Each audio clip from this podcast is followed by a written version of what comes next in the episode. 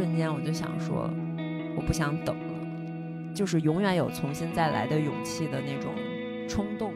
冥冥之中被引领到那里。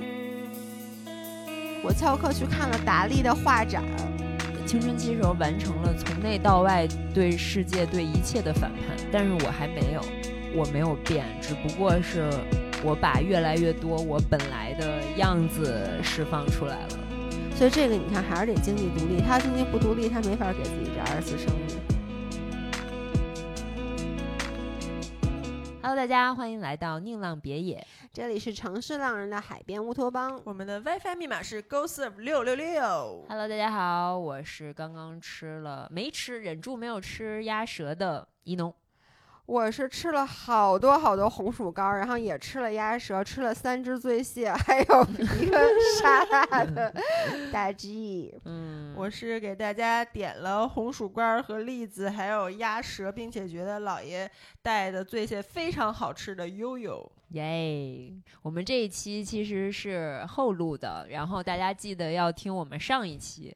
不上一啊期下一期，什么玩意儿？就是这一期是第一个，所以你们一定要听我们下一期，因为下一期会会讲一个非常搞笑的故事。那个故事讲完以后，我告诉大家结果是我们没吃上牛肉。至于牛肉是怎么回事儿，请听下一期。你这有点时空穿越了。对，无厘头。对，先跟你们说，牛肉没吃着，然后呢，因为没送来，块钱没花出 去。对，所以大家听下一个故事的时候，可以替我省省大一家还得。等一周，这悬念埋了。对，好的，那我们这一期是我们放假回来之后的第一次相聚，catch up 一下我们各自假期都过了哪些运动生活。哎，我能说一下，我坐在这儿，我突然一下觉得特别幸福，我要煽情一下。我也很幸福，我觉得刚才咱们中间整个吃饭的过程都很幸福。对，因为你知道，我们刚刚中间吃饭还在讨论，就是博主之间，很多人会觉得没有真友谊，但是我哎我要哭了。就我我们现在大家，我们现在这个环境就是我们在一农的屋子里面，然后我就躺在沙发上，我觉得整个这个状态就是。我觉得就你在你们两个面前，我是我能够做到完全不设防，就跟我嗯在我老伴儿面前是嗯一模一样的。我们都已经你这种地位了。嗯，真的嗯是，嗯就姥姥，你在听吗？我 不在而且但我老伴儿一点都不吃醋，因为 我老伴儿是一个不会吃醋的人。然后他，而且我觉得就是我现在喜欢。我我跟我老伴儿说过这件事儿，他他他他不会生气的。但那天我跟他说，我说你知道吗？我其实现在喜欢录《宁浪别野》超过喜欢录咱们的 Weekly Chat。可以可以，掌声。为什么呢？嗯，因为我们那个播客已经录了三年了，马上，而且我们是每周两期的产出。说嗯实话，有点疲倦了，就是对彼此已经不，其实不是对彼此，而是我我说不出什么新鲜的东西来了。因为嗯其实，除非我们俩最近有过什么很很很有意思的经历，但你也知道，咱们现在很多经历是不能够被说的。所嗯以呢，就是讲故事可能讲不了特别多，而去剖析自己，或者说是我们俩彼此的观点，但是因为已经。剖析了三年了，也没对，没有什么新鲜的东西了，所以有时候录的时候，我自己都会觉得，哎呀，这期节目就是录完以后，我自己不是特别满意，就是我觉得有点车轱辘话来回转，或者说我觉得这一期录的跟之前的观点没有更新颖的。但你知道，咱们都活到这把年纪，很难还说突然又改变了一下你的世界观或者什么的。但是你不用担心，我作为一个明信片的听众，我不会觉得有厌倦，我觉得还是每一期都很开心。你们的明信片更新是我就立即马上加到，就是不用加入待播播单，就马上播放的那一期。对，因为咱们就尤其是朋友，以后就更觉得是他们上次说要以后可能每周只更新一期，嗯我当时听到说啊，哎，有点伤感。对，每周更新一期，咱们还聊一期呢。他其实匀了一期，变成了咱俩的产出。哦，那行，那可以，可对，以，因为现在每如果每周录三期的话，我更觉得我要被榨干了。对，所以就我们录一下，我们回来，你就为什么会有这种感想呢？就是因为以前我节后回来就跟姥姥开 up 一下，现在我觉得又能跟你们俩开 up，而且咱们在这个过程中，咱们宁浪别野的群里面四个人一直在不停的开 up，对，就是让我又有了一个新的友谊的支点，我其实嗯特别特别开心。我也觉得好开心。就是下一期我们聊的话题是关于花钱的。嗯然后刚才我们中间吃饭的时候，我就说，其实我觉得我最近两年花的最值当的钱就是宁浪别野这个租金。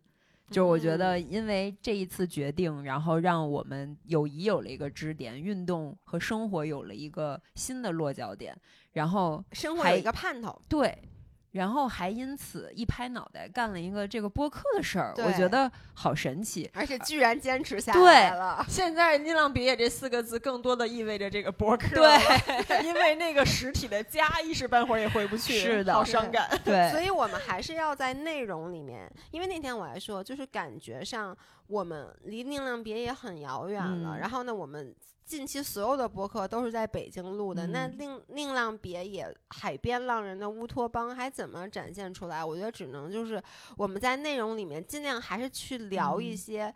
嗯，叫什么诗与远方的东西，而不是嗯聊很多眼前的苟且，吧？对啊，我觉得咱们这个实验就是一个很乌托邦的事儿，嗯就是几个。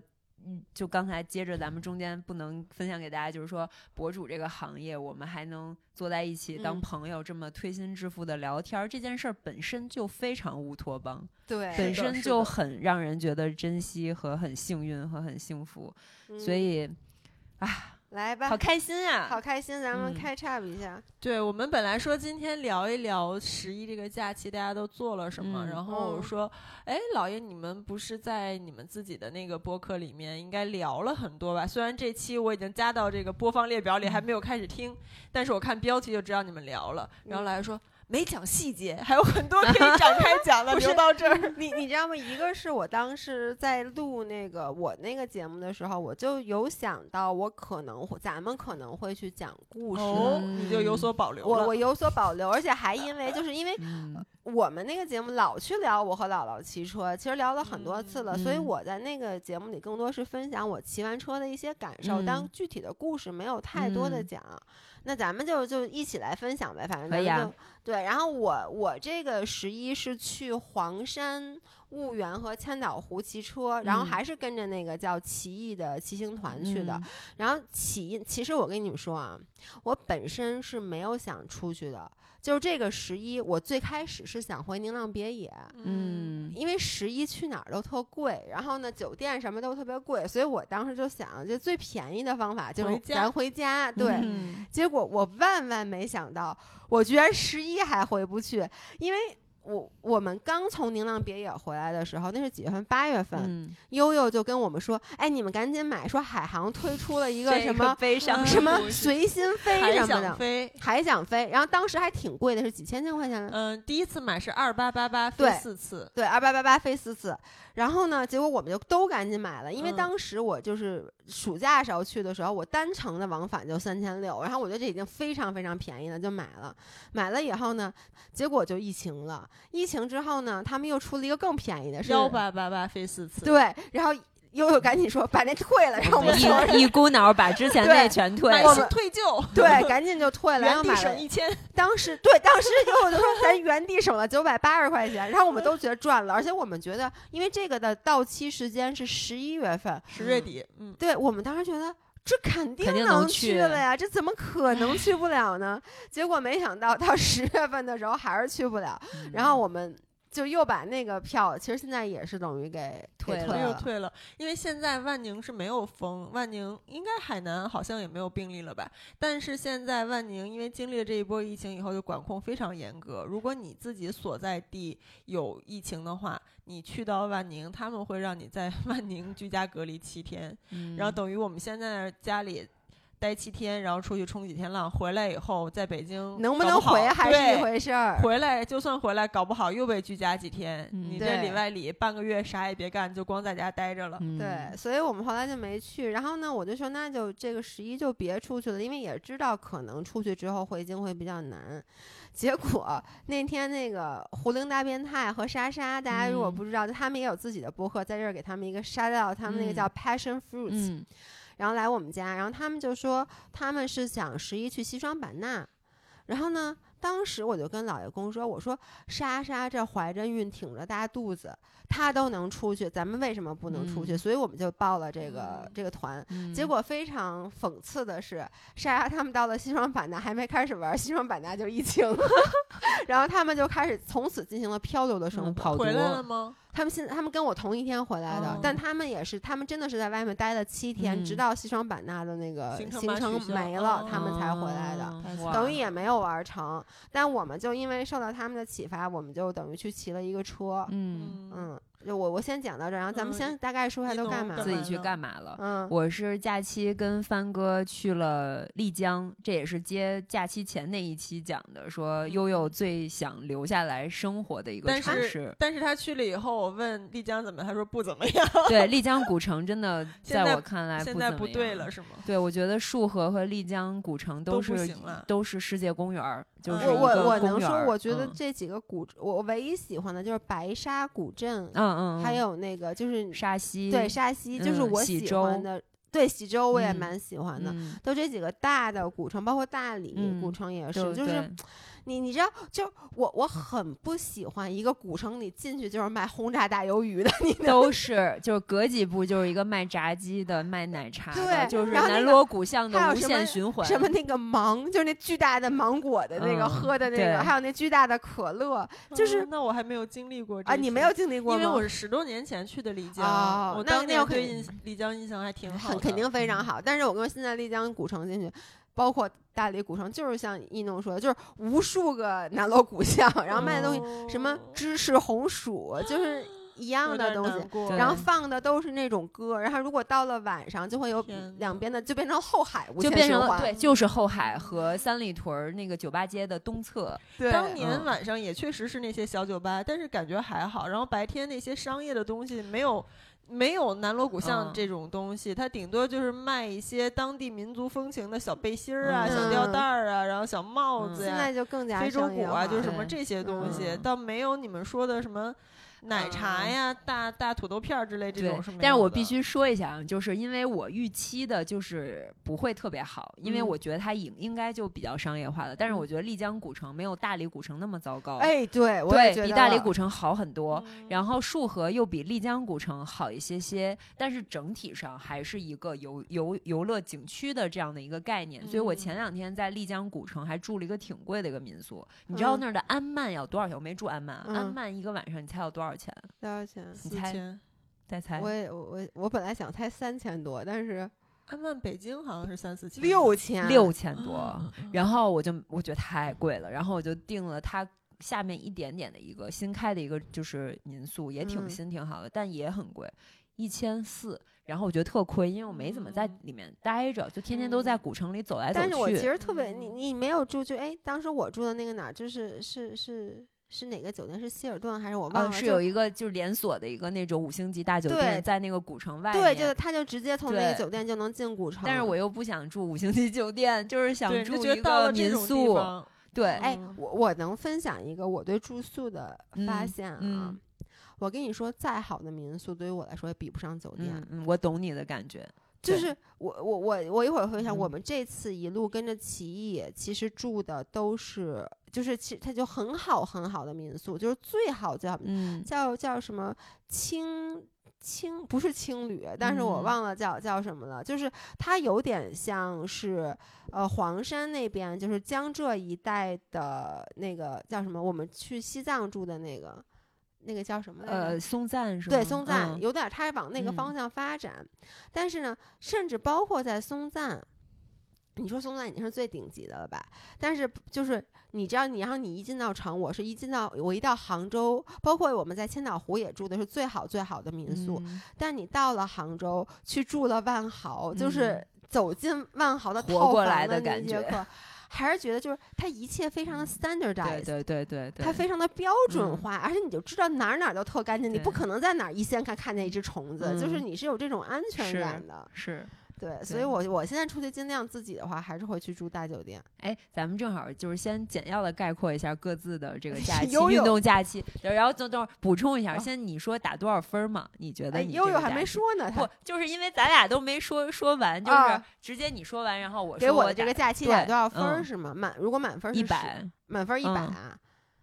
有，嗯，我觉得如果刨去最后差点没回嗯来的话，嗯我觉得我能给打一个八十分儿。嗯，嗯，你能？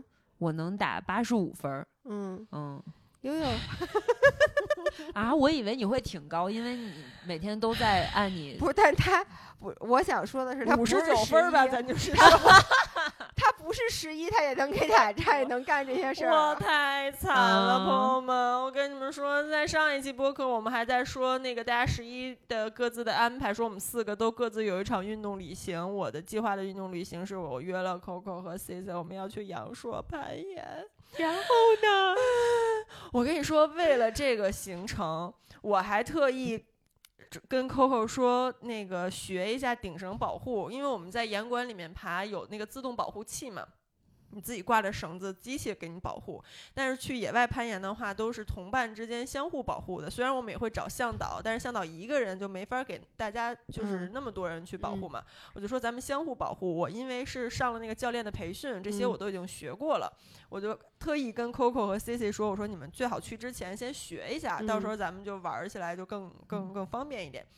然后 Coco 特别认真的、特别当回事儿的，在我们要出发的前一天去报了这个培训，正好上吐下泻的时候，对，啊，我跟你说，Coco 特别不容易，他上吐下泻，前一天犯急性肠胃炎还发烧了，然后第二天一觉醒来发现自己又大姨妈了，第一天，但是还忍着强烈的不舒服去上那个培训，那个培训课就是一整天的时间，他。到那儿的时候，那个严管馆长还问他，就说你怎么这么不舒服还来了？然后 Coco 就说，因为我要跟悠悠一起去阳朔呀。那野攀的时候，如果他只能给我保护，我不能给他保护，那他多不好玩儿呀！我得负嗯责任，我也要嗯学，这样我们就可以相互保护，秀。大家就都可以玩的很他这语开心。气也学很像像啊对，然后 攀岩馆馆长太感人了，然后然后 Coco 就在那儿学这个保护的技术。我下午去找他，他学完了以后，我们俩又一起在玩了一会儿。我非常战战兢兢的让他拿我当了一下试验品，因为刚学完，然后我就让他给我保护，我非常紧张，但是我感觉他还是很靠谱的。嗯，然后保护的很好。然后正当我们俩在计划着说明天哇，明天得早起，咱们今天也不能太晚回去，早上九点的飞机，我们几点就得出发？然后这个时候攀岩馆馆长默默的凑了过来说：“哎，你们是明天出发去阳朔是吧？”我们说：“对呀、他说：“阳朔有疫情了，你们知道吗？”我们俩当时真的一下脸都绿了。然后馆长说：“我发给你。”然后给我发了一个消息，就是在我们在严管的当天，嗯出发的前一天，嗯阳朔发现了一个阳性，是从嗯桂林去的阳朔，而且阳朔你知道它主要的商业区就那么一点儿地儿嘛，就西街那、那个嗯。核心的区域，它在西这个阳性病例就是在西街去了不少地儿，去了不少地儿，吃嗯。饭呀、酒吧呀什么的嗯。那些。然后当时当天阳朔的那个主要的商业区什么的就封了好多地儿，然后好多民宿也都封了，要做核酸，巴拉巴拉。嗯。然后我跟 Coco 整个人就是瘫倒在严管的椅子上，然后我收到了 Coco 的微信，问我妈妈丽江好玩吗？杨说我们去不了了，大姨说要不我们来丽江找你吧。然后那是我刚到丽江古城的第一天，我说不好玩儿，我说后面要去徒步，你们要不要来？当时 跟我说：“我们怎么办呀？是不是去不了了？”我说：“那肯定是去不了了。一个是如果硬去的话，有可能那边万一疫情升级了，把大家都摁在那儿，就像我们当时在海南似的，滞留在那边很麻烦。其次，就算是没有事儿，我回北京也回不来，就是有一个病例，你回到时候也弹窗回不了北京，后面又有工作什么的，很麻烦。他说：“那怎么办呀？”我说：“要不问问一农，我们去丽江找他。”然后他说：“丽江去干嘛呀？”我说：“他们去徒步，要不我们去徒步？”我不想去徒步呀，我要攀岩呀。然后你知道，因为我们去之前真的把阳朔行程安排的可好了，我们都嗯规划好了。第一天到那儿先攀岩，都在。找找好了当地的攀岩大佬给我们当向导，那三四天的时间我都跟他约好了要攀岩，然后第二天去深水抱石。然后我想深水抱石想了好久，就是抱石爬那个石头没有那个安全带保护，但是你的下面就是水。跳水里，对，嗯阳朔有很多那种就哎，湖面上，太喜欢了这个。湖面上就是那个石头，然后你就嗯爬爬爬不行了，你就这个感觉不那么害对怕，对对，我就特别想去玩儿。然后深水抱石也约了，然后还有探洞，那边有那哦个比较对对对对进阶那种，嗯你需要爬四五个小时，就是也需要绳索，又上升又下降，又带一点攀岩技巧，还带着头灯去洞穴里面去探险那种感觉，全都约好了，然后去不了了。没事儿真的，我们俩下次咱们一起去，对，下次 听着当场挺不错崩。溃。后来我们俩就开始坐在严管开始退机票，然后发现那个这种情况，人家机票机票不给你免费退，因为不算属于强制性的那个不让你去嘛。他不给你免费退，然后所以我们退了机票，退了酒店，退了租的车，平均每个人原地损失一千块，嗯，就是退哎，我这退票费。给你出一招。我我就嗯在音频里直接给大家出一个招你你这个是可以投诉的，他必须要吗是给你退。怎么这有一个叫黑猫的 A P P，我我不是给这个黑猫做广告，我看是不是叫黑猫啊？叫什么猫？然后呢，它就是如果说，哎不不，哎怎么没查找？我待会儿我待会儿 让你放在那什么，我有点找不着了。它就是。各种的投诉，然后呢，基本上你只要在上面投诉了，第一，他会很快给你反馈；第嗯。二就是解决基本是能满意的，因为我当时去那个徒步是跟你一样的情况，就是我是买的是飞乌鲁木齐，然后再转机去伊宁的机票嘛，但是伊宁那边不是有疫情了嘛，然后呢，但是呢，他乌鲁木齐那段他就不给我退，北京到乌鲁木齐、那嗯还是大好几千，当时嗯他就是说你不是强制的，然后呢，我就在那个平台上写了原因，我就说，首先因为这个疫情导致徒步的这个团就被取消了，第二就是北京这个管控我去了以后我回不来，等等等等，然后那个结果。下午去哪儿网就给我打电话了，然后他那意思就是说说这样，我们去哪儿网来承担百分之八十，你来承担百分之二十，哦我就没同意，我就说那好，我说没关系，我说我再继续投诉，嗯，然后他就说那这样吧，我们来承担全部的，嗯还能这样讨价还价啊，对，哇，那可以，所以就还是可以。退的，这给大家在这儿给大家支一招，反正没去成呗，所以嗯打个五十九。对，然后打五五十九，然后我们俩就坐在严管，抬头看着但你还吃那些么多天火锅呢，对，听着我们俩就抬头看着严管里那些塑料盐点，就说好吧，继续爬塑料吧。这里就是我们的平替阳朔。攀岩馆馆长都被感动了，说我们配吗？我们真的配当平替阳朔吗？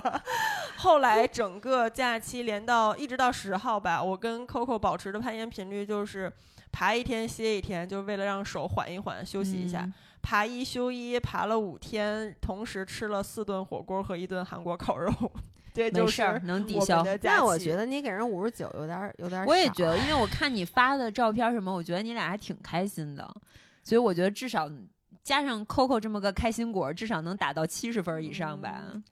五十九，就是因为有这个平替阳朔，有这个严管，还能让我们开心一下，也顺便还可以吃火锅，就还行。加上 Coco 也确实很可爱，就跟他一起玩也很开心。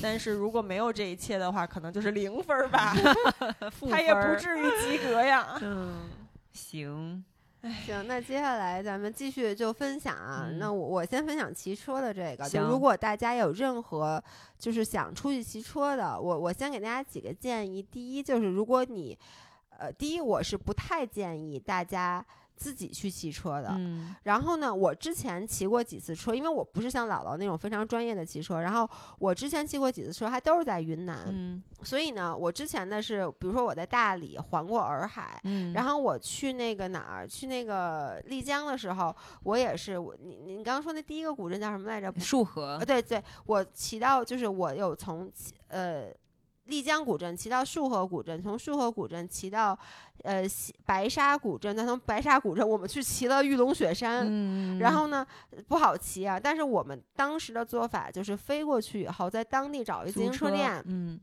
然后租个车再骑。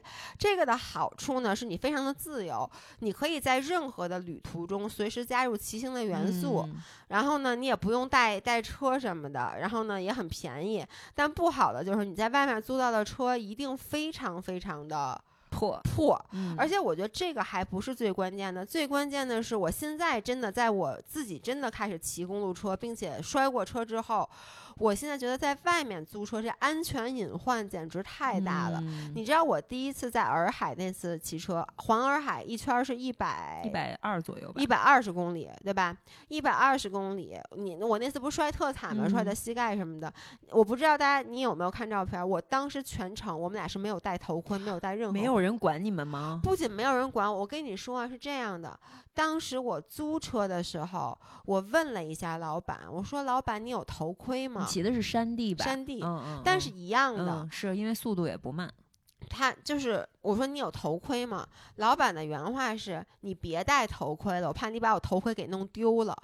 我因为你，因为他说，比如说我们骑着头盔，因为他可肯知道我们可能会在什么双喜，就什么叫什么喜洲，就是在那个古镇可能会停嘛。那你停的时候，你车可能停在完，它有锁，你能锁上。但是他说头盔挂在那儿，经常容易丢，嗯嗯他就说你别带了，我怕你给我弄丢了。嗯。然后我们那是第一次骑车，就真的也没带。嗯，然后我还摔那么惨，幸好我当时是侧滑摔的，嗯我当时嗯是。呃就是过弯儿的时候，因为有沙子，然后我捏了后刹，所以我是侧滑出去的，我把膝盖完全摔烂了。嗯。但如果我像我摔车那样，我是前刹捏死，我整个人遮出去的话，我就是头摔在地上，而且当时地上全是沙石，因为是没修好的那种公路嘛，那我摔的可就就真的是死了。嗯所以就是特别的危险。然后我第二次我们骑车，你看我们有头盔吧？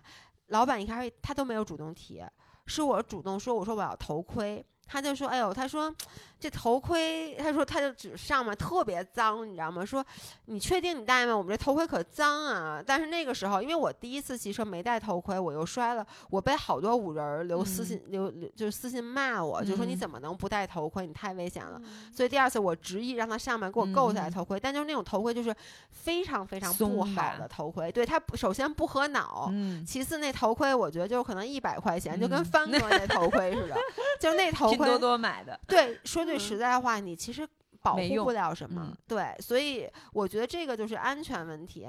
然后你自己带车呢，你肯定东西都是自己的，就比较嗯安全。所以嗯我们这次就跟着奇艺，然后呢，这个是就是专门做那种叫什么高端自行车旅嗯游的，嗯还有一些其他的牌子也都有。然后呢，他们就是在北京，你把车运到店里，你什么都不用哦，管。他帮你弄过去啊。我跟你说，特别当这，么好，我就是你完全不用想任何事儿，就是流程就哦是。我如果你有车，你把车送到店里去，然后他帮你把车拆车，就他给你清理、拆车、装包，然后呢，包括你的头盔什么，他都帮你打包在车包里。但是呢，如果是走飞机的话，你需要自己带，就是，嗯但是他帮你统一运到机场，然后集合的时候是，其实也不需要你你来推，就是你得把它 check in，因为嗯一人一件行李。check in 完之后，他们负责给运送到大件嗯行李那边，就给托运。然后到了那边以后，他们就帮你，就是等于接车也是他们接嘛。接完了以后，就统一运上他们的车。然后呢，这个叫四加二，就是嗯四个轱辘加两个轱辘。嗯，然后呢，就是大家一起上车，肯定是有你坐的车，有一辆车专门用来拉嗯自行车的，然后拉到酒店的地方，然后你去 check in 住酒店吃饭，然后工作人员这时候就开始帮你装车。嗯做调试，就第二天你就可以直接骑了。哎，这个其实我每次你讲你们出去骑车，我都特别被种草，而且我觉得很有安全感。就哎是它有，我特别想去，这到底哎多少钱？姐们儿，我特别想邀请你跟我，我要去，嗯你邀请我去一次这个好想去啊！这个它是它不便宜，嗯就是像我们这次是骑五天，嗯，呃，对，就住五个晚上，呃，对，然后呢最后一天不骑啊，嗯。就是呃一共是一万两千六，可以，可以，它不包不包不包飞机，嗯，但是非常这个体验，我觉觉得体验非非常，而且就。是因为，而且这还是国庆期间，而且全程住的，我说的它都是最好最好的。嗯。我们当时去那个西藏那个稍微有点贵，那个是一万七，我记得，嗯但是全程住松赞，嗯而去西藏你就更远一点儿。然后，如果说你自己没有公路车的话，就像比如说，如果说帆哥要去啊，他肯定不能骑他那辆对对对，捷安特，就他们店里可以租他店里可个是吧？以租，而且他可以租。比较好，他能租 S Works，可以租 Athos，就我们那种大其实我几万的车。也可以租一个，对你也可以租嗯然后就租完了以后，反正你需要去店里，他给你做一个简单的调教，嗯然后一样，他给你运过去，然后到那儿以后什么都不用管吧，然后呢你就正常的吃饭。第一天晚上肯定有一个欢迎宴，大家先熟悉一下。嗯呃，之前像我们去的那种，它是那种叫就人比较少，比如说就七八个人，大家嗯可能还认识，这嗯种情况下就比较好。我们这次是十七个人，因为它嗯国庆是一大团，嗯所以大家对大家的水平也嗯不太了解。然后呢，可能大家就是在这欢迎宴上互相介绍一下自己什么骑行水平。然后嗯第一天的时候，领队也会去区分一下，他会考嗯察一下大家什么水平，然后？然后再决定以后要不要分组。哦，就是比如说，如果说大家差很远，那可能就会考虑分组。嗯然后如果大家差的不远，就不就不分了。嗯然后呢，我觉得这个骑行团一个好的是你完全不用操心，然后呢，还有就是它是按照大概。感觉我跟他做广告似的，我真应该跟骑真应该跟他们收点钱，我就被你种草了。但是我是打心眼儿里、嗯就是很喜欢，每一次我都是花花就该多嗯少钱、就多少钱的花下去。然后他是每大概七到八个人，他给嗯你配一个摄影师，所以你看为什么每一次 就是好好多人都问说，哎，你是每次骑车都带着摄影师吗？其实不是的，是他每次都会配专业的摄影师。嗯然后这些摄影师是能飞无人机的，所以就是你看，我每次都有航 拍，好好然后有各种而他要求就是摄影师每天必须要产出一条视频，所以每天我只是没发。嗯，然后呢，但是其他人，比如你想发，他每天都嗯会产出一条视频。太棒了。然后呢，包括就是，然后这个就是他的服务，然后他服务嗯其实最重要的就是所谓的四加二嘛，就他有后援车。嗯，然后比如说我们十七个人，他就是一辆头车，一辆嗯尾车，那个嗯尾车就是保证在你最后一个人的后面。嗯，或者尾车在你最后一个人前面一点，但是最后一定有一个压压收尾的，嗯就是那个领骑。然后呢，头车就是在前面或者在中间。然后就特别好在哪儿？就是这种骑行，我觉得你千万不要有压力。嗯就是我跟你说，我们这次去的十七个人啊，呃，有三个人是从来没有骑过公路车的、嗯。n e v e r 碰都嗯。没碰碰过。嗯，第一次去，还有俩俩姐妹儿连骑行裤都没穿。就是你能想象那公路车那大硬座对，后来就是我们借给他的，就是嗯。你可以是纯小白，然后但是他们其实也没有骑下来不骑下来的一说，他就是你根据你自己的体能，比如说第一天骑六十公里，比如说爬升是一千米，那你可能骑了三十公里，你骑不动了。就上你就上车，车嗯对你随时上车，他们很快就把你的车架在车顶上，嗯然后你就上车。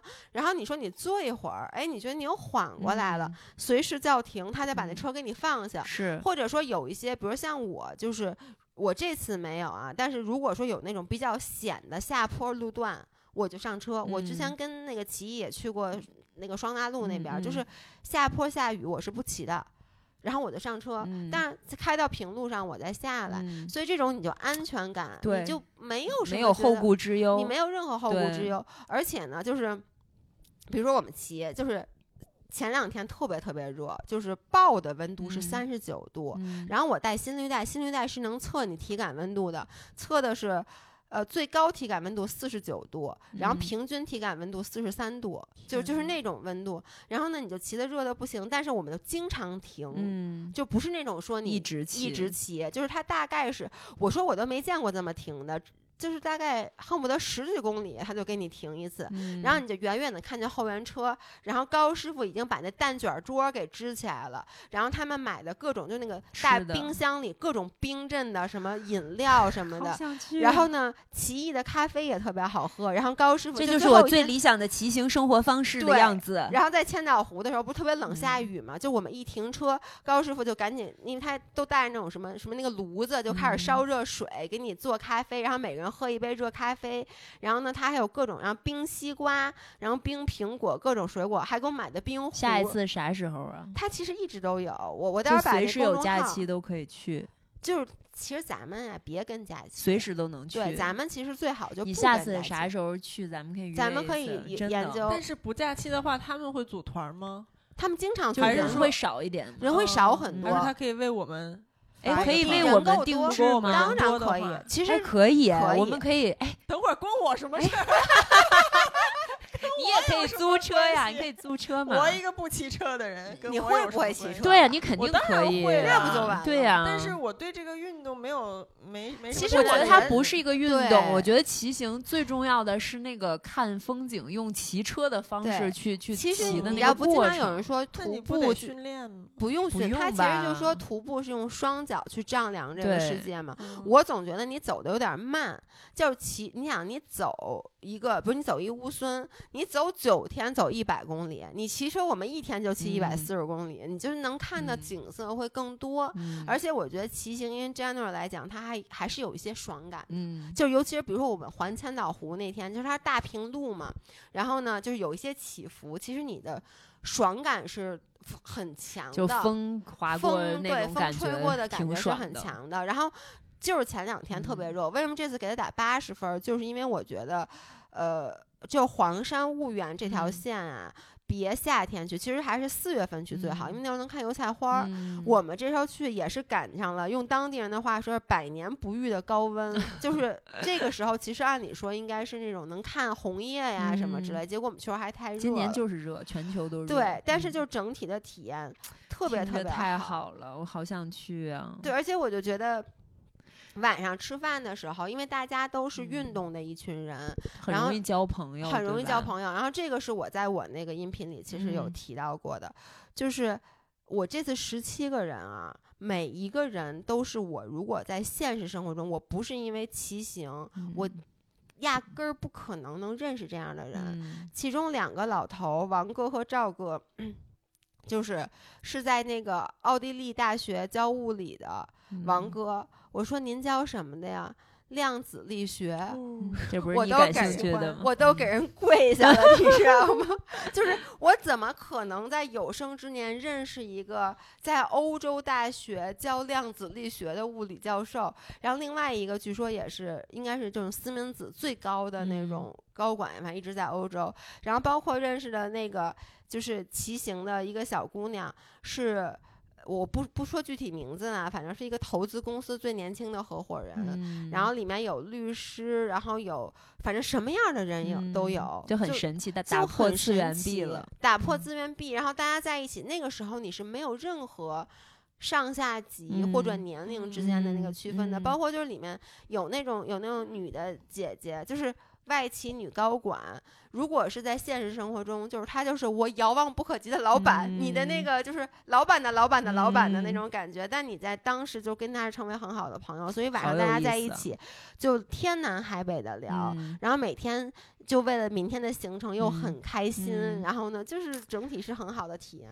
太棒了，好想去啊！我每次看你发照片，我都觉得而且你觉得照片都特好看，对不对，对？而且就很就能感觉到那种风划过脸的自由。我唯一之前不敢去，就是因为我怕，比如说大家都骑得很快或者怎么样。但如果有救援车，然后又是这样的一个节奏，其实我觉得，就它作为一个旅行的方式，我觉得特别非常好。而且我当过最后一名，就我第一次去西藏骑的时候，因为嗯那次人少，就你哭的那次，对我，哭那次，所有人其实骑的都是，就那次大家都是有很长时间的经验，嗯二十嗯几年骑行的都有。嗯，然后都骑得很好，我永远是最后一个，我当过最后一个。然后这次去大家都没什么骑行嗯经验，然后我一直是第一梯队的，嗯，我也当过头的，我觉得都没有心理压力，嗯就是都很快乐都很快乐，太好了，想去种草了，一定要去，今年而且他们也有云南的团，嗯其实我我一直特别，其实云南我一直都特别想再好好次去个云南的吧。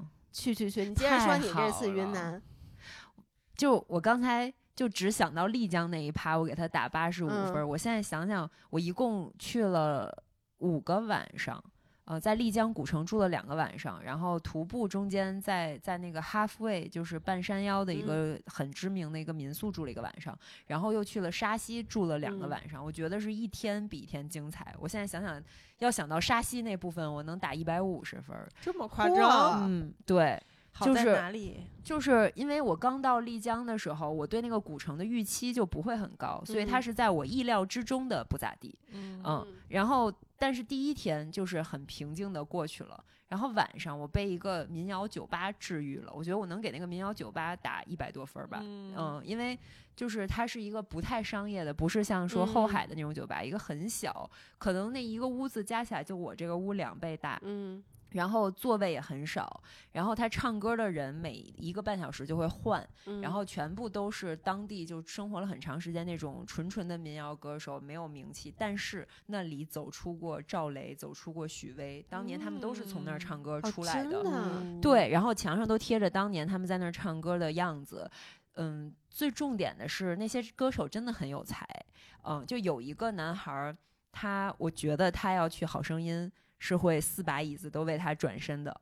这么厉害，非常厉害，然后我就忍不住为他喝彩，然后到就后来我那天破戒了，喝了一点点酒，然后 到第三个歌手来唱的时候，就已经变成他坐在这儿唱，然后距离他半米的范围是一个圆弧状的一个听歌的一个座位，就大家都可以嗯都挤在那儿，嗯就离他非常近，就感嗯觉这个歌手就在你面前上，而且你可以嗯点歌，嗯然后到后面就是所有人一起合唱，你点什么他就唱什么，然后大家一起唱，谁也不认识谁。有的人在我边上那哥们儿可能半杯啤半瓶啤酒喝了一晚上，嗯但是就那个氛围太好了，以至于我后来就有点越喝越多。然后帆哥就说：“就来喝点水，来喝点水，一直让我喝水。最后是迷迷瞪瞪被他拖着从那个酒吧又又爬回山上，因为那个民宿还在半山腰嘛。嗯然后又爬回去。然后当时我就说：“哇，这个酒吧好棒，治愈了我对这个古城所有的不满和偏见。”你会不会嗯觉得夜晚其实没有那么嘈杂的时候，那个古城还挺舒服，的，是的，就很安静的那种石板路，然后天上很多星星，对还能看到隐隐约约远处的雪山。对，呃，看不见雪山。我们去的时候，首先那几天一直在下雨阴天，嗯然后雪山一直没看见，而且现在玉龙雪山上没有雪，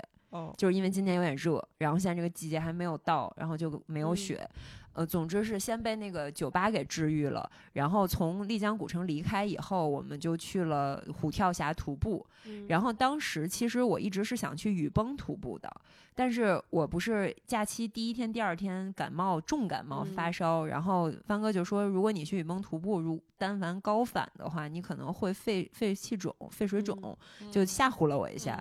嗯然后我说好像是吓唬你了。是吧？对但是确实有这个风险有的吧雨崩很？险高，雨崩很低，嗯四但是千吧哪有四千？三千多，四三四千吧没有，我在雨崩什么感觉都没有。是吗？嗯，呃，别反正听他，他在西藏也没感觉。但雨崩我觉得挺低的，但是我我嗯当然能理解，就是其实就是原则上来讲，如果你在生病的时候，最嗯好不要去作，因为对，特别不划算。你知对道，吗当时我就不要冒。这个风险。你知道我为了三号出行，我一号、二号啥都没干，就在家睡觉，哎每天睡二十个小时。姐们儿，我跟我也是，你记不记得我也是出去的时候，嗯我还生着对重感对对冒呢，就是就是咱们好像那天拍完那个什么攀岩，大家晚上去吃嗯火锅，然后嗯第二天我就特别特别严重，然后。你不是说我录音的时候，你听啊，对对我声音对对，就是那么就是那那种严重的状态。然后我也是，我其实，在骑我真的是骑车那天早上起来才稍微缓过来。我包嗯括坐飞机那天，我都还是属于不舒服。重感冒的嗯情况。然后当时就觉得，哎呦，我怎么能不能骑行呀、就是嗯这样咋玩儿啊？我感觉这个假期一堆人生病，我身嗯边的而这个时候生病太危险了。我身边几乎所有人都在生病，嗯，可能就是前段时间比较紧张，然后现在放松下来了，对精神放松一对下就对生病了，嗯对。然后我就就放弃了去雨崩嘛，我怕嗯高反，因为我小时候去西藏确实高反很严重。嗯然后我就说那就找一个丽江附近的徒步吧，虎跳峡挺难的呢，其实还好哎是吗？因为我恐高，你不觉得那挺高的吗嗯，？是有一点险了。它其实两天都蛮有意思的，每一个路段都不嗯一样。我当时想的是，我又没上高原，我又没离开丽江很远，那个地儿开车一个多小时就到了。我想说这路线能行吗？会不会不太好？结果我就在小红书上搜了好多虎跳峡。很有名，然后它是世界十大经典徒步路线之一，嗯我当时想说，会有这么厉害吗？而且说这个地方都是老外最早开发的，所有它的路牌都是中英对照，然后它中间那些民宿全部都提供西餐、韩餐，很多韩国人去，然后去了确实发现每一个民宿都有参鸡汤，不敢相信。然后就就是中间两天徒步也很精彩，每一天大概走十二公里左右，可能第二天都没有那么多，就是一个很舒适的一个路线。然后它会有山峰、有悬崖、有溪水、有瀑布。你们是自己去的还是有自己？去的哦，对这块我要说一下，我还特意写了一个千字长文的小红书攻略，我没有想到小红书竟然也有字数限制，我写爆了它。态啊，你知我老把小红书写爆一爆，千个字，我都坐在那儿，就是去沙溪的路上写的。我跟你说，你我嗯每次在 Word 里面只要写上上九百，小红书就发不出去。小红书那个一千字，其实它那个格式，反正计基本上算方式很奇怪，800多个字嗯，八百字到对，反正我写了一个小作文，因为太好玩了，然后就就就发了，就是两天都是十二公里，嗯第一天是偏山路多一点，然后有悬崖有野花，然后你就在那儿走。嗯，我们是找了一个团，然后并没有去找小红书上很多很 fancy 的那种什么这向导那向导的，就嗯在飞猪上报了一个两天一夜的团。然后我当时想的，哎，就没抱什么期待，你嗯知道吗？我以为就是拿个小旗儿，然后有嗯人领着你那种。结果去了以后发现。一共就四个人，加上我和帆哥一共四个人。另外有一个男生是呃一个嗯游戏公司做设计的一个九二九三年的一嗯个男生，还有一个是个大学生，啊，两个都是男生，自己一个人去的。我们就四个人组成了这个团，非常有趣。然后是到现在我们也不知道彼此叫什么，甚至没有留联系方式，但是就是有一种萍水相逢。那两天大家每天一起吃饭，晚上一起喝酒，嗯然后他们俩可逗了。都走不过我，你知道吗？然后晚上聊天的时候还说我们去这儿徒步过，去那儿徒步过。然后第二天就是走的可慢可慢了，尤其那大学生，二十岁左右吧，一个小伙子说的话都特别那种文艺青年，就是正在那个对世界怀有诸诸多好奇和探索和不忿儿的那个年纪。然后晚上跟我们聊各种奇怪的天儿，然后就是聊聊宇宙啊，聊聊社会的进步啊，什么什么的。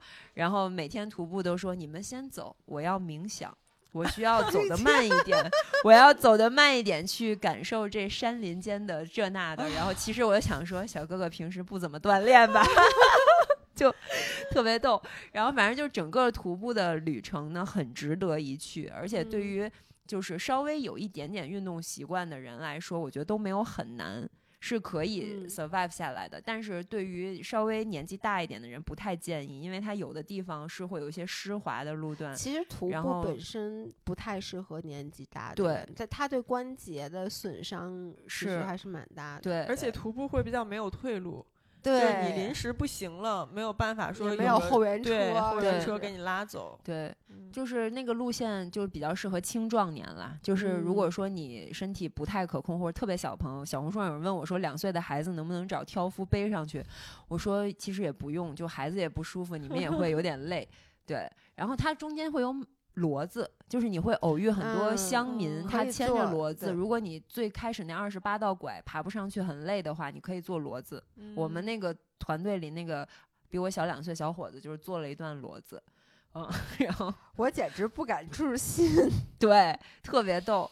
然后中间住的那个大大民宿，就是它是一个很有名的一个网红民宿，叫 Halfway，应该也是最早老外去那儿开发的一个地儿，有一个大平台，好像是当年刘雯去那儿也是在那儿打了个卡，嗯就很红。嗯，然后我发了一个微博还是朋友圈那照片，就是窗外的一个景色。我当时确实是有一点大为震惊，就我发了以后，我网球教练给我回复说：“一农，这是真实的景色吗？”就确实很像瑞士，就是你嗯那个颜色，雪山，然后有绿色渐变，然后那个又很透亮的空气，就整个这个徒步的体验，我觉得是九十五分儿以上的。而且中途还遇到了一个隔壁徒步团队向导带的金大金毛，就是一路跟我们都在一起走，就很开心。然后整个行程的高光，我觉得是在最后两天到了沙溪，就是喜洲的加强版。嗯，就是嗯。一个更像仙境、更没有未经开发的一个古镇，而且它中间有一个特别美的，我说那个叫庄稼地，我说我从来没有见过这么漂亮的庄稼地，我没有想到一个庄稼地会让我这么的为之振奋，然后觉得被完全被感动到。然后帆哥跟我说，那不叫庄稼地，那叫农业景观，那个是嗯画图 规划出来的，但是他确实挺厉害的。他说在很认真的看你在沙溪拍那个照片儿。嗯，你看到那窗外那张照片，就是，因为我也去过沙溪，但嗯是我其实印象就没有那么不是这样，嗯深了。我我觉得可能，哎呦，我我也不知道，我我觉得，因为我可能云南去太多次了，我嗯觉得到最后吧，差不多是吧？就觉得差不多，我老将那几个古镇所混淆。但是我一看你，我看到你的照片儿，我又能想起来，确实是很美的。对，就是因为我前几天在丽江，天气不是特别好，嗯老下雨，然后到沙溪那一天刚好阳光是一个超级大蓝天，然后云彩特别美，完全没有下雨的风险的那种天气。然后我还发了个微博，我说沙溪大概是中国的阿尔勒，就是。就是法国南部的一个小镇，就是当年梵高去画他那些所有麦田的那些嗯画作的那个地儿，就是他在那儿流亡创作了一段时间。我当时看那个景儿，我还特意翻出来梵高那个画儿，我给帆哥看，我说你看这是不是一模一样？然后我说你看这儿所有的那些农民，他们穿的衣服就是那种呃。不是运动裤，是那种就是布那布的裤子，对对，他们感觉自己打浆自己对做的那种裤子，然后会扎一个皮带，对对然后上面会穿一个衬衫，衬衫外面再穿一个有点小小厚度那种小夹克，然后再戴一个帽子，那种帽子还不是传统中国农民戴的，就是那种。就是有一点像欧洲小礼帽似的，然后我说为什么这儿的农民他们的形象和这个身上穿的衣服以及他们的脸上的沟壑都和梵高画的那个人长得一模一样？嗯他说那是因为你想，这个就是倒回去一百多年的那个历史阶段，就是我们现在这个这个古镇所处的历史阶段，可能就是当年法国南部那个小镇所处的历史阶段，其实是一样的。然后我嗯一想，哦，有道理，就是可能现在人的那个法国那边已经不是这个样子，但是当年他们的农民也是这样的生活方式。那那所谓的农业景观里，也是每一个田地里都有真实的人在里面在对收割的。然后你就看到他们在做这些劳作的时候，就有一种无欲无求的感觉。我就觉得，如果有一天去这样生活，我觉得我也嗯会很幸福、很快乐，就是一瞬间被他们打动了。然后你站在那个麦麦子地里面，就突然体会到什么叫风吹麦浪，就是嗯浪，就是它真的是像你在大海里看到的浪一样，就是如此的连绵，然后就特别美。然后后来就爬到半山腰上，有一个叫半山咖啡馆儿，然后我就坐在那儿，就看着下面那些人在那儿干活。然后有一瞬间，我就想说，我不想等了，就是我现在就要下去干活儿。呃，对，就类似吧，反正就是我现在想干一切我想干的事情，就是我经常会这么对自己下决定，就是我要现在立刻就要去按照自己的方式想做什么就做什么，可能就是 let's fight 嘛，就是 fight 嗯很多东西，然后可能就在那一瞬间，我突然觉得，也许未来的十年，我想换一种生活方式。哎，所以你你这嗯个不是我突然想起来，对对刚才还没讲到，等一下，就是我因为过去的十年，其实是我从一个学生时代变入到现在，就是所谓创业，就是你能掌握自己的生活，其实是对很多社会对你的这种你应该学什么，你应该去做什么行业，你应该怎么生活的一种规训。然后我其实现在已经实现了这个 fight 之后，我觉得我做到了。那接下来的十年，我就想用一种更更浪漫的方式，真正遵循我自己内心的方式去生活。可能就是旅居，就是不是说我要 settle 嗯 down 任何一个地方，然后我也不想就是。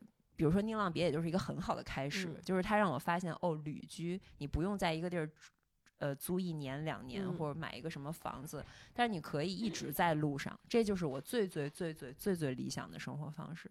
所以我就想说，那我不想再等了。就如果现在国门还不能那么的开放，那也许我可以每隔几个月我就去一个中国的一个什么地方嗯去生活，然后我们的职业又不受制于这个，对，然后我就觉得我不想再等了，然后我就从那个咖啡馆走下去，然后就拐到一个小巷子里，就是要去他们那儿有一个叫呃什么书店来着，突然忘了，反正就是一个嗯。那个南京那边连锁的一个书店，对对对对，呃，然后我就去那个路上，然后突然看到一只小黑柴，然后小黑柴就领着我往前走走走，然后好可爱哦，我刚刚给它拍照，它就啪蹲在了一个店的门口，那一条街只有那一个店，特别小的一个窄门儿，然后它就蹲在那个门口，我过去一看，叫即刻刺青，就是 now 哇 tattoo、嗯 now tattoo，就是我现在都起鸡皮 疙瘩了。就是为你们这些人命准备的。对，因为我一直想做这件事情，但是一直就被各种劝阻。嗯然后我就想说，我进去看一看。当时我没有下决定，我说我进去嗯看一看，我先踏进这个门进去嗯看一下。他一进去就大概只有三平米，左嗯边坐着那个老板娘，浑身就是花臂满嗯背，就涂的很厚的眼线，但是一看就是一个很野性的一个女嗯孩儿。然后右边有个桌子上摆了好多她的作品的册子。然后我就撸撸狗，假装跟她攀谈了两句，嗯然后我说好，那我一会儿再回来。我就嗯跟她说我一会儿再回来。我这话也不知道说给她听的还是说给我自己听的。然后我就去了那个书店，然后就是在那个书店里又泡了一个多小时，然后买了两本书，买了其中有一本我很喜欢，就是就在这儿，叫那个《杰克之书》，就是。捷克凯鲁亚克就是所有文艺嗯青年的奉为圣经的那个，在路上就是他本人比那本书还要更有名。然后我就买了这本书，又坐在那儿翻了翻别人的书，然后其中有一本就专门讲大理这个在地社区的概念和城市的这种紧绷的感觉的差异。他就说中国只有一个地方有所谓社区的概念，就是大理这个地方，而且沙溪本来也属于大理市，嗯包括喜洲也是。就是说，在这儿的人都是从天南海北来的，放弃了城市所带给我们的对于成功唯一标准的定义，选择来这儿按照自己的方式去生活。然后大家所谓形成的社区的概念是，呃，一种紧凑而又不紧密的嗯、交互方式。就是它区别于城市的这种阶级感啊，或者公司啊，或者所有的制度带来的，但又不是一个纯纯的被动选择的农村。不是说我生在这儿了，嗯我就只能和这个村子里的人相处。它是一个二次主动选择的这样一个嗯社区。反正就看了很多这种东西，然后突然我就坐在那个台，它是一个很高的一个阶梯，那张照片我也发在微嗯博上了。然后突然我就一抬头，帆哥说：“我给你照张相。”然后他给我发拍完那张照片，我突然发现就是那个刚好有一束光，嗯，哇，他真的我真不骗你，就是我可以给你看那个原片儿，就是它旁边有好多个窗户，但就只有有那一束光从那一个窗口刚好那一瞬间就洒在我的身上。嗯然后我去结账买那两本书的时候，确实是确实是，我就已经想，我就要去干这件事儿，而且我之前很长时间没有决定去 tattoo，就是我没有想好我要纹什么。嗯，因为我觉得我没有想到一个让我觉得我不会后悔，或者我一定会遵循的一个人生信条。嗯，然后后来我就走进那家店，我说我就要纹这个，就是我的微信的那个签名的前三个单词叫 I return young。其实他嗯那句话是 I return young, I hope earnestly to start on。然后我是从我辞职的时候就就就用了这个签名，就是我想一直。哎，你的纹身按照好有意义啊！一会儿你可以讲讲你的吗？不是我的，我不是我没有故事，我的纹身。你这个纹身让我觉得我的纹身一文不值。重新纹一个得，没有，我的纹身也只值两百还是三百块，就它挺便宜的。就是我没有嗯想到，我进去以后我就跟他说，他说你要纹什么？我说想好我就纹这个，然后我就想纹在我左手嗯这个脉搏稍微上面一点，嗯就是我抬起手就可以看见，又是离心脏比较近的这一嗯侧。反正就是我是一个很喜欢给自己编故事，也很喜欢讲故事的人，但我就觉得这些冥冥之中一定就是让我要去干这件事儿的时候。然后就帆哥就默默地陪着我，他也啥也没说，然后就他只问了我一句话，就是在我从第一次从那个店出来的时候，嗯我不是说我一会儿再回来嘛，他就问了我一句，他说：“你妈为什么以前不想让你纹身呀？”我说：“因为她觉得脏，她觉得如果一个孩子纹了这个就不完整了，不干净了，身体发肤受之父母。”嗯然后她说：“嗯，挺传统的。”然后他就啥没说，我们俩就去书店了。回来以后，然后我就说要纹这个，他也一句话都没有问，嗯然后还帮我拍了点视频素材啥的，然后就干了这件事儿，然后就觉得一切都很合理，就是，然后纹完我也没觉得有任何的变化，我觉得这个东西好像本来就是应该这样发展的，就我没有觉得我干了一件很叛逆、很酷或者很忠于怎么样的一件事儿，就那一天对我来说非常的特别。嗯，所以我说，可能想到沙溪的话，我可能会给他打一百五十分儿。嗯，就是冥冥之中被引领到那里，做了一个一直在你心里犹豫不决，对，但是又其实发自内心来说，觉得自己早就该做的事情。对，然后我觉得这文的这三个单词对我来说很重要，就是我希望我一直保持一个，就是永远有重新再来的勇气的那种冲动和和和感觉。而且我一真的是，我今天发那视频题目就是说，你们的叛逆是从几岁开始的？我是三十岁以后才开始的，就可能很多人都是从青春期十几岁就会反叛，时候对，但是我是错过了那个时间。然后我觉得我现在做好了一切的准备，我可以叛逆了。然后所谓的叛逆，其实就是按照自己的想法去完成你所有的人生的决策和你想干的事儿。就是一个 late bloomer，就是你比别人都晚对开花的时候。对，我好像没有叛逆期。我有，我我上学时候可可可讨厌了。嗯，对，我听你讲过。嗯，对，哎，不是。就好，完了，我的故事讲完了。你的叛逆的故事，嗯，就是说说一下我我的纹身。悠悠是不是也有纹身？我有，我在你右肩后侧有一个什么来着？我看一只小鹿，干嘛的呀？他干嘛的？他在跳跃。不是，就是他他他怎么怎么？就是有一只灵性的灵动的小鹿。就是我的精神图腾，就是一只。你怎么知道它是你的精神图腾？就感觉就是因为你长得像一个鹿，就觉得我的性格，我整个人就是精神性上面，我觉得像一只鹿。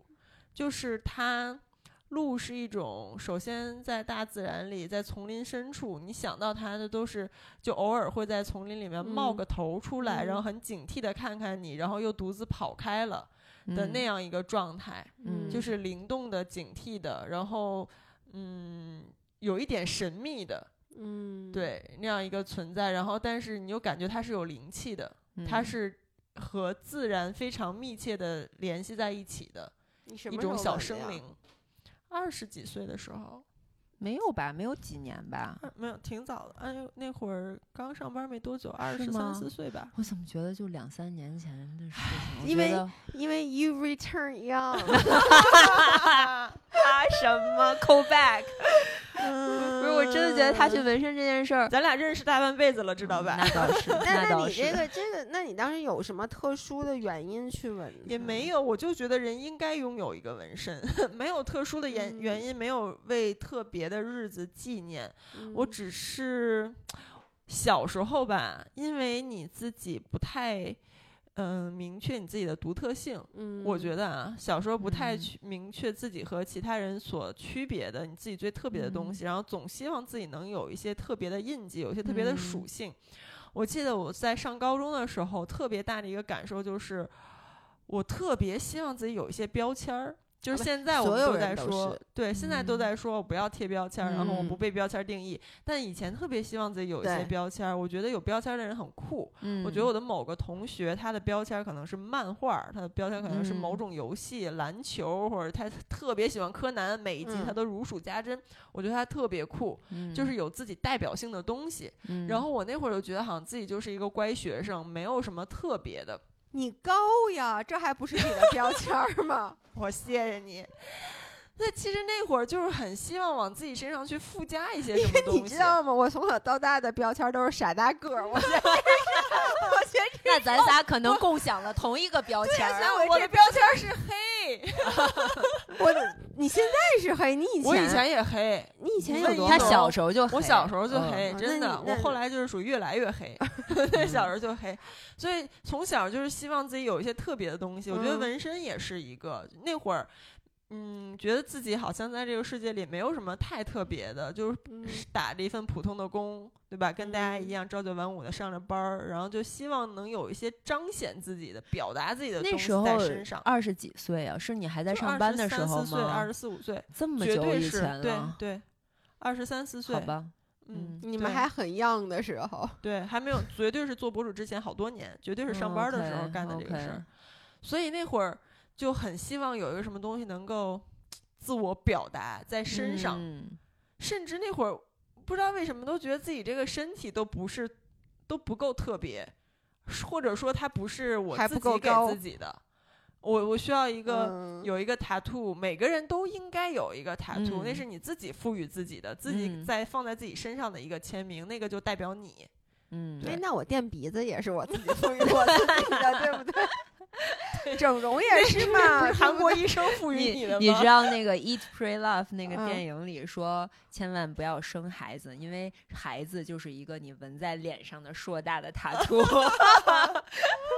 我当时觉得这个太逗了但了。后来，但是现在成熟多了，我也没有再想纹身，或嗯者其实之前想过好几次，把我那小鹿纹身稍微再完善一下，就把它变成彩色的呀，加点嗯东西什么的，但是一直也没有动力再去做这个事儿，嗯，就觉得好像这些又不重要了。嗯嗯，又变得回到了最初的那个状态，就觉嗯得原本的这一切就够了，就不嗯需要再需要一些外表达什么了。嗯对我记得一农之前有一次，你好像参加 Lululemon 的一个活动，然后你发了一个视频吧，里面有一句话我印象很深，嗯就是挺打动我的，就是好像你们一个大使还是谁、说你你不必看起来有多特别，因为你本身就很特别，就好像大嗯。概是那个意思吧，嗯。原话我不记得了。嗯，就是说，你不需不需要通过你外在的东西去彰显你多与众不同，对。因为你这个人本身，你对你本身就足够特别，你就是独一无二的你。嗯对我现在就是越来越找到了这种感觉，嗯但小时候可能更需要通过一些外在的东西去张扬。咱们小时候其实干的很多，就是所谓的上学的时候奇装异服，嗯，什么染头发什么之类的。但我都没干过啊，我全都干过。就是我我小时候，包括打耳洞在那个，然后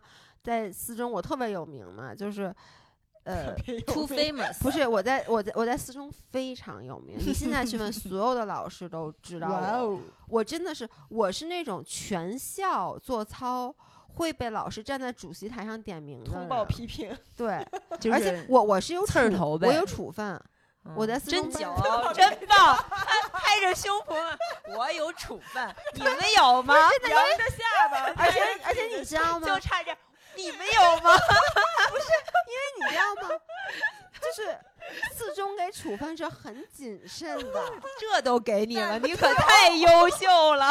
一般人可没有。而且你知道我我我是因为什么拿的处分吗？我特别的自豪，说来听听。是我有一个下午翘课，就我其实是因为翘课给的处分，其嗯实。没有严重到要给处分，但整个这件事儿让老师很生气。就是我没有承认错误，因为我翘课去干嘛了呢？我翘课去看了达利的画展。哇，这么棒，那很值得，对不对对哦，但是说实话，他给我处分的时候，我已经知道我要出国了，嗯所以我就有点不太 care。然后呢，嗯当时我就记得美术课老师就说达利什么来北京办一个画展，什么嗯柔软的钟表。其实我不是一个有艺术追求的，但我当时就觉得，我不知道为什么达利的东西。他就能打到我，到就那个柔软的钟表，我现在我看到它，我嗯不知道为什么我们会产生一些共鸣，就是嗯每次想到它的一些东西，我会有一点那种嗯毛毛的感觉。嗯然后呢，我就约张雅一起去看那个画展，然后我们俩都翘课了，我和姥姥都翘课。但他没，有得到处分，他没有，为什么呢？因为因为他还要考北大，他没被发现，因为我们俩不是。一个班的。然后特嗯别巧，那天下午那老师说：“哎，现在得举报他呀！侯世瑶，侯世瑶呢？侯世瑶呢？”就就发现我没了，然后他就没有被发现。然后后来老师就。就找家长，结果我爸就特别拎不清，然后我爸我妈那意思就是说啊翘课了哦看画展啊哦那看画展挺好的呀，反正就让我老就他们态度特别不好，然后让老师就很生气，所以就给了我处分，嗯包括还是得赖你爸妈呗。对，然后包括我当时 是，你知道，就是我先是第一天穿了一个短裙，因为四中不用每天穿校服，嗯然后我穿了一个短裙，然后就老师就说我裙子太短了，嗯然后呢就就批评我了，嗯所以第二天我直接在短短裙底下穿了一个喇叭腿儿的牛仔裤。然后上操的时候就被校长批评说侯世瑶怎么老穿我奇装异服？，你就是我上学的时候就不敢多看，但是心里极向往的那种人。哦，真的你会向往？我非常。向往。哎，我发现，你知道好多学生，就我我后来，其实我在我的博客里讲过，我后来发现。我们班当时很多学习特别特别好，但是不怎么说话的那种，原来他们心中一直都很嗯嫉妒我，是啊的而我也很嫉妒他们，因为我我之前就讲过，就是我其实那三年都没敢跟那个同学说过话，嗯。因为我觉得他学习好好，而且他好，他是能住四中一部的，你知道那都是学习多好的人吗？而且他就是一直永远都坐在那默默的写作业和嗯。做什么各种的题海，而我就是学习又不好又嗯。闹的，我永远我在他面前其实我特别自卑，而我其实我的种种行为嗯都是为了掩盖我的自卑。就是我为什么要那么夸张，用什么翘课去看画展，包括我我以前干好多什么，嗯在那个什么二楼的墙上跑，让老师在底下追，说侯璇你给我下来，就我在那个房顶上嗯跑。其实种种的原因都是因为我很自卑，我觉得我在这个环境里。我已经是一个差等生了，那这个时候，嗯我觉得我我又想得到一些除了差等生以外的关注，嗯我就去做这些行为。然后后来我们那么多年之后，我才知道，他们当时看我就我好羡慕啊，对他们很羡慕。他们说有一次我跟老师，他们有说有一次我跟老师吵架，什么老师要没收我手机，我就死活不给他，他就到我兜里查，我就说你别碰我，然后我就往后走，然后他就那么过来抓我，然后我就各种跑，就是他们就觉得怎么能跟老师对，这么就是因说话？为在我们的价值观里，我们不永远也不可以这样。但是我看到你这样，我就觉得我在替你反抗。对心里需你需我是你需想反抗，我需要我当然需要了。我记得我们学校，我们级当时有一个文科班的一个女生，跟她一样，上课上早操的时候穿这么高跟儿的一个粉色高跟鞋，十公分以上，我记得特清楚，就是那种一身校服哦，嗯底下穿那么高的高那那跟鞋。也不是，然后那也不是做着坐着操，很好看她就会蹲下，或者就是很反叛，然后我就很羡慕这样的人。然后当时高一时候，我们班有一个韩国同学，他就坐我前桌，他不写作业的，因为他中文都不太利索。你说他咋嗯听得懂那课？然后有一天他放学的时候，我记得我就在那儿收拾书包，把我记作业本啊、书啊什么全都塞到书包里，他就转过来，而他那种。你知道韩国女嗯生那种头发都绑特松，嗯，然后就是有一些碎发在下面，然后很 chill，就是一甩头过来跟我说：“一农。”我说干嘛？他说：“看看我这里有什么。”然后就他翻开他的包，里面啥都没有，拿出了一条巨短无比的那种超短裙，说：“蹦迪。”然后我到现在都记特清楚。然后我当时作为一个刚努力考上人大附中的同学，默默的看着我前面如此反叛而自由的一个外国女生，我当时就想，我什么时候也可以这样？你真的当时是羡，就当不敢然羡但是羡我，我现在才我当时发现都是羡，但是你不羡我当年慕吗？我觉得跟我不是一个世界的人，我现在可以长大以后可以理解，就是这些人他们是怎么想的，但是在当年看来，没有羡慕，也没有看不上，就是嗯没有感情色彩，就是觉得嗯他们跟我不一样，你知道为什么吗？不太能理解？因为你当时的状态是你自主选择的状态，而嗯一农嗯的状态他不是自主自主选择。如果给他机会，他想当那个叛逆的人，有自己思想的人，但是他做不了，所以嗯他就会羡慕。所以我才憋了这么多年终于可以释放了所以就。是一农说他上学生时代喜欢的都是那种很痞气的男生，就是有点儿、嗯，对，有有是点那个你的投反射嘛叛的，对。对，但是我从来不喜欢那样的男生，没有喜欢过那种就有点混的感觉的男生。我喜欢野性而自由的人。我跟你说，帆帆哥哥就是这样的。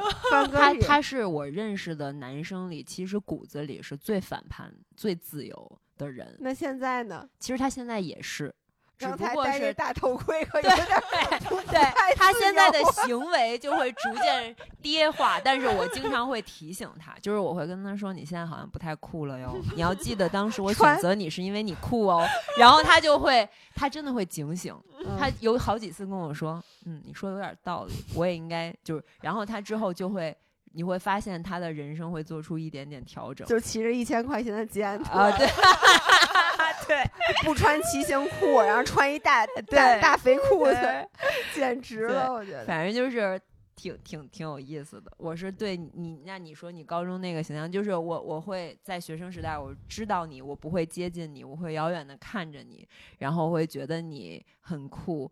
我甚至带着一点鄙夷，一点觉得，就是你对知道吗？我总会觉得他们这种人是在鄙视我的，而我当时的状态就是，你越是鄙视你知道为我什么我越要对。更更那样。我为什么所谓的嗯带引号的鄙夷，是因为我鄙夷你才是主流价值观所认可的乖，才是对，才是正确的路。但是其实是我站在一个所有人都在排队的被认为正确的路里，其实我知道那不是我想走的，我我想嗯向另外一条路走，但是我此刻不能。所以他是迟来的叛逆，嗯真的是嗯迟来叛。因为说实话，我觉得我跟悠悠特别像，就是我我现在一点儿也不想纹身了，就是 我，但是那我我纹身跟你们俩完全就。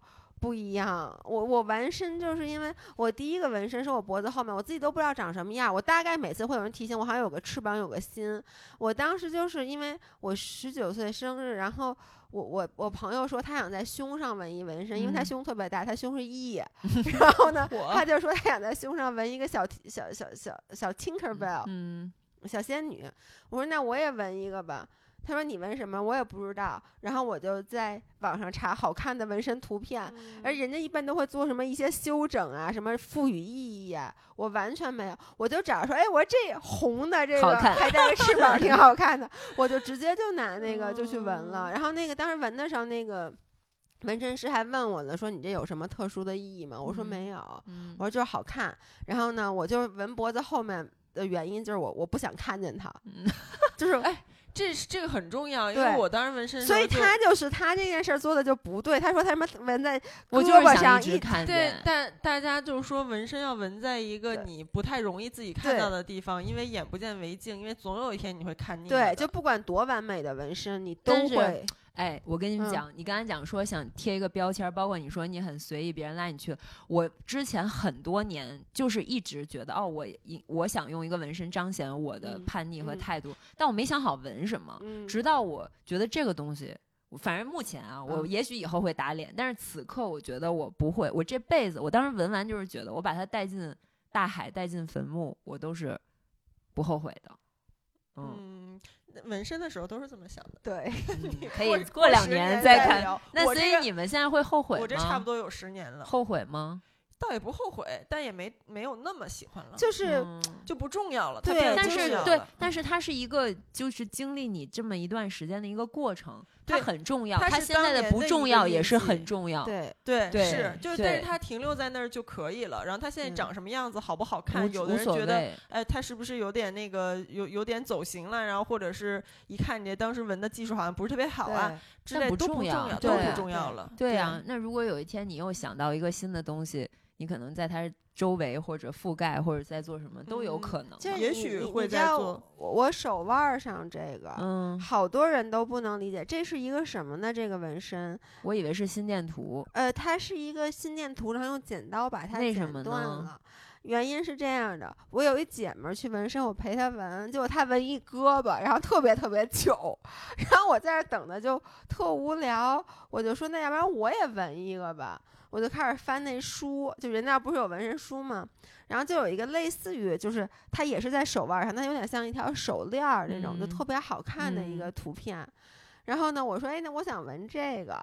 然后呢，就是，然后他就纹，结果呢，就是你你知道那个就比较复杂，那个纹身就是它它带一些花纹儿，在他那个针扎到我手的一瞬间，我真的就嗷，你知道吗特别疼是吧？嗯，我真的就我疯了，就巨疼。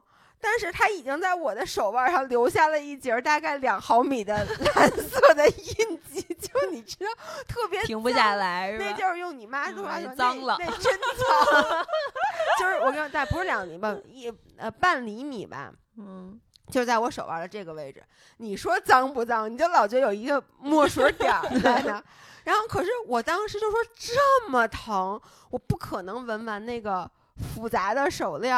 后来我赶紧找，就发现这个一条直线带一个这个，因为你纹一条直线 也也有点脏，所以就说他就就找到了这个图，这是他那个书书里面所有图里面最简单，最简单的一个，嗯所以就纹了它。所以手腕特疼是吗？巨疼，巨手腕真巨疼。这所以后脖子不疼。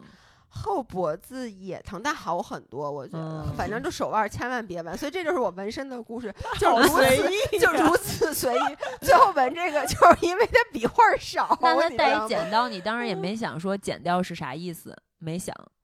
无所谓管它呢，我可以随意赋予它意义嘛，减去那你现在的这个赋予的意义是什么？减到三千烦恼丝，现在赋予的意义就是它永远都被我的手表盖住，然后每一次直播的时候，直播同事都说：“老爷，赶紧把你手上那纹身拿遮创口贴给去给遮上。”就没有我我当时是觉得吧，纹一手链就挺好看的。那纹一个这个的话，就是我可以真的赋予它任何的意义，嗯比如说我可以说我之前的生活不快乐，我跟他断绝嗯关系；我之前的工作不快乐，我跟他断绝嗯，反正你怎么说都行嘛，对不对？就是你干这件事儿本身就是这个的意义。就是你现在回过头讲你十九岁生日的时候去干这件事儿，就是他的洒脱随性的意义。对就是我我觉得就是。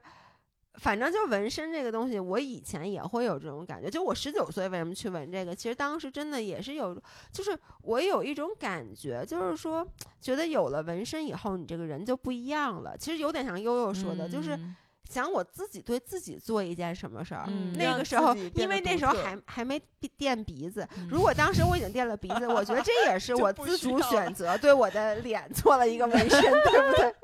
就是其实就是改变嗯你身体发发肤受之父母的那个点嘛。哎，要这么一说，那确实就像你说，你妈妈认为身体发肤受之父母，那我们的意义就在于我要给我自己的身体制造点什么东西，对不能让它完全是别人赋予之于嘛我的。就我我之前还跟我妈说，我说受之于你，你倒好点儿啊！你这受我的这不是特别好，你还不允许我 改变了，所以就就改了嘛。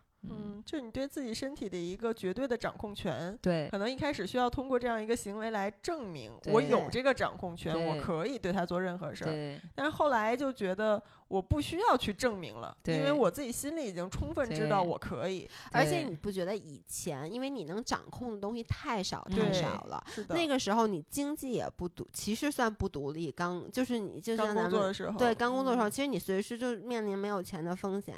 然后呢，你的工作其实也也不是你能掌控的，就是那个时候你给别人打工嘛，你其实说实话，尤其那种小朋友，就是你没有任何的话语权在工作上有话语嗯。权，然后你的生活上其实也没有什么话语嗯。权，就导致你就觉得这件事儿，哎，这是我唯一一个可以自己去控制的事儿，就我能嗯。做主的事儿。但嗯。是现在说句实在话，大部分事儿，绝大部分事儿你是可以做主的，嗯对不对？就不管是你的经嗯。济也好，你的生活也好，你的工作也好，而且包括我觉得运动以后，其嗯。实也给你增加。我觉得运动最大的就是让你发现你有很多掌控感，尤其是当你比如学一个新的技能，然后嗯比如攀岩也好，什么滑嗯。雪也好，你发现以前不行，然后你掌握了一个技能，你嗯。能控制自己的身体，能指嗯哪。儿打哪儿，能想够哪儿够哪儿的时候，嗯。那个时候你又有了一个掌控嗯。感，所以你就不再需要去说我在身上去对，不需要通过一些外在的表现来去证嗯明了。对，哎，你知道咱们这题跑的，这小嗯小朋友又该急了，嗯 要跑一个小时二十分钟，从哇塞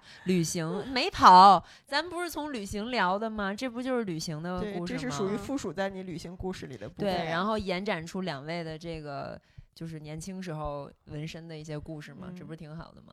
对，哎嗯，我最后问一个问题，你当时纹这纹身，帆哥没说我也纹一个，他没有，我觉得他没找到他想闻的东西。我觉得他可能也不需要嗯，有这个东有这种。我觉得他已经在青春期时候完成了从内到外嗯对世界、对一切的反叛。嗯，对，但是我还没有，所以我觉得现嗯在我已经百分之九十九了，还差那百分之一是什么呢？唉没想好。对我知道我觉得他这几年干的事儿是是差不多了。我我我反正是觉得我认识一农的时候和现在是两个人。我之前就跟他说过，就是嗯。整个人的状态从眼神儿到从眼神到外形到性格都不一样。我都不记嗯。得赵一农长头发我以前不是我，我觉得对我，因为我跟他认识的时候，就最初认识是十是十五六岁，变得嗯。很熟是十八九岁吧，二十嗯。岁之前就大学时期比较熟了，嗯。后来就经常在一起，然后到我们一起做博主，刚做博主的时候也也嗯我我就觉得我刚认识的他和现在的他就完全是两个人。就因为我觉得你还是你，但他已嗯经完全他高中就这样，对所有人都说我上中没有学的时候变化就这样，就没有变过。对，但是但是我觉得我没有变，只不过是我把越来越多我本来真实的样子释放出来了来了。嗯对，所以你说以前多压抑呀、多吓人呀！真的是因为我就那天看了咱们认识的那天拍了一张照嗯片儿嘛，然后呢，我觉得。呃，虽然说我也有变化，我头发也短了，然后嗯姥姥其实她也变瘦了，也有变化，但是就是只有你，我就觉得就是你完全是从里到外的生了对你是一个嗯从从内心是进进行了改变，嗯，就是我觉得重新给了自己二次的生命。所以这个你看还是得经济独立，他经济不独立，他没法给自己对次，这就是我就是下一期嗯聊的那个话题，对就是我觉得我这个东西是我的手段，我有了这个东西，我才可以就是他的底气是要靠这个东西来给的。对，对所以就很重要。很重要。嗯，行，好，可以。好开心，今天我们聊了两期，我们今天聊的太厉害了，太棒下了下礼拜的工作 完成了。呃下两周的都完成了，就是而且今天周三，说明其实是三个礼拜不用干活儿，哎，你今儿不打算发了？不是今天的已经发完了呀。哦，所以就是等于连哎连着你们在我不在的时候，你们我们录了好多期，两期。而且我必须哦得说啊，我举报一下，我嗯知道为什么老爷和朱桥都可以云淡风轻地说没事儿，这期我不来，哎，我现在忙，我没。因为他俩都有自己的播客，你想过这个问题吗？上次咱不就说了吗？咱俩非常执着，嗯，不是因为我我觉得就是有的时候，我觉得录播客本身其实，哎，姐们儿，我今儿录三期播客，哦，是吗？我早上起来11勤劳的老爷鼓掌。我十一点多先跟姥姥录了一期，然后我去参加了斯巴达，然后晚上又来了两期。就你知道，有时候播客这个东西，就感觉它很轻松，但是嗯它其实也会有一种要把你输掏出掏空，对输出的感，输出就是有时候说话容易就是说太多了以后，你就会觉得车轱辘话来回转。嗯，这个时候，我觉得就是，我就我就想把自己给关上了，就不能嗯再说了。嗯没事儿，你有三个礼拜的时间可以恢复宁浪别野，但是姥姥那边我就不管了。但是还我们不是说了吗？每什么以后想每周更一期，结果这周还是更了两期，因为我有点不好意思，因为我说的是以后看情况，那你也不能刚说完但这话。是我看大家的留言，反正反应有点激烈呢，就说不要啊 嗯，对，再说再说，不是咱现在还有这个呢吗？是吧？嗯，对，行，好，那我们先这样，下周再见。下周见，拜拜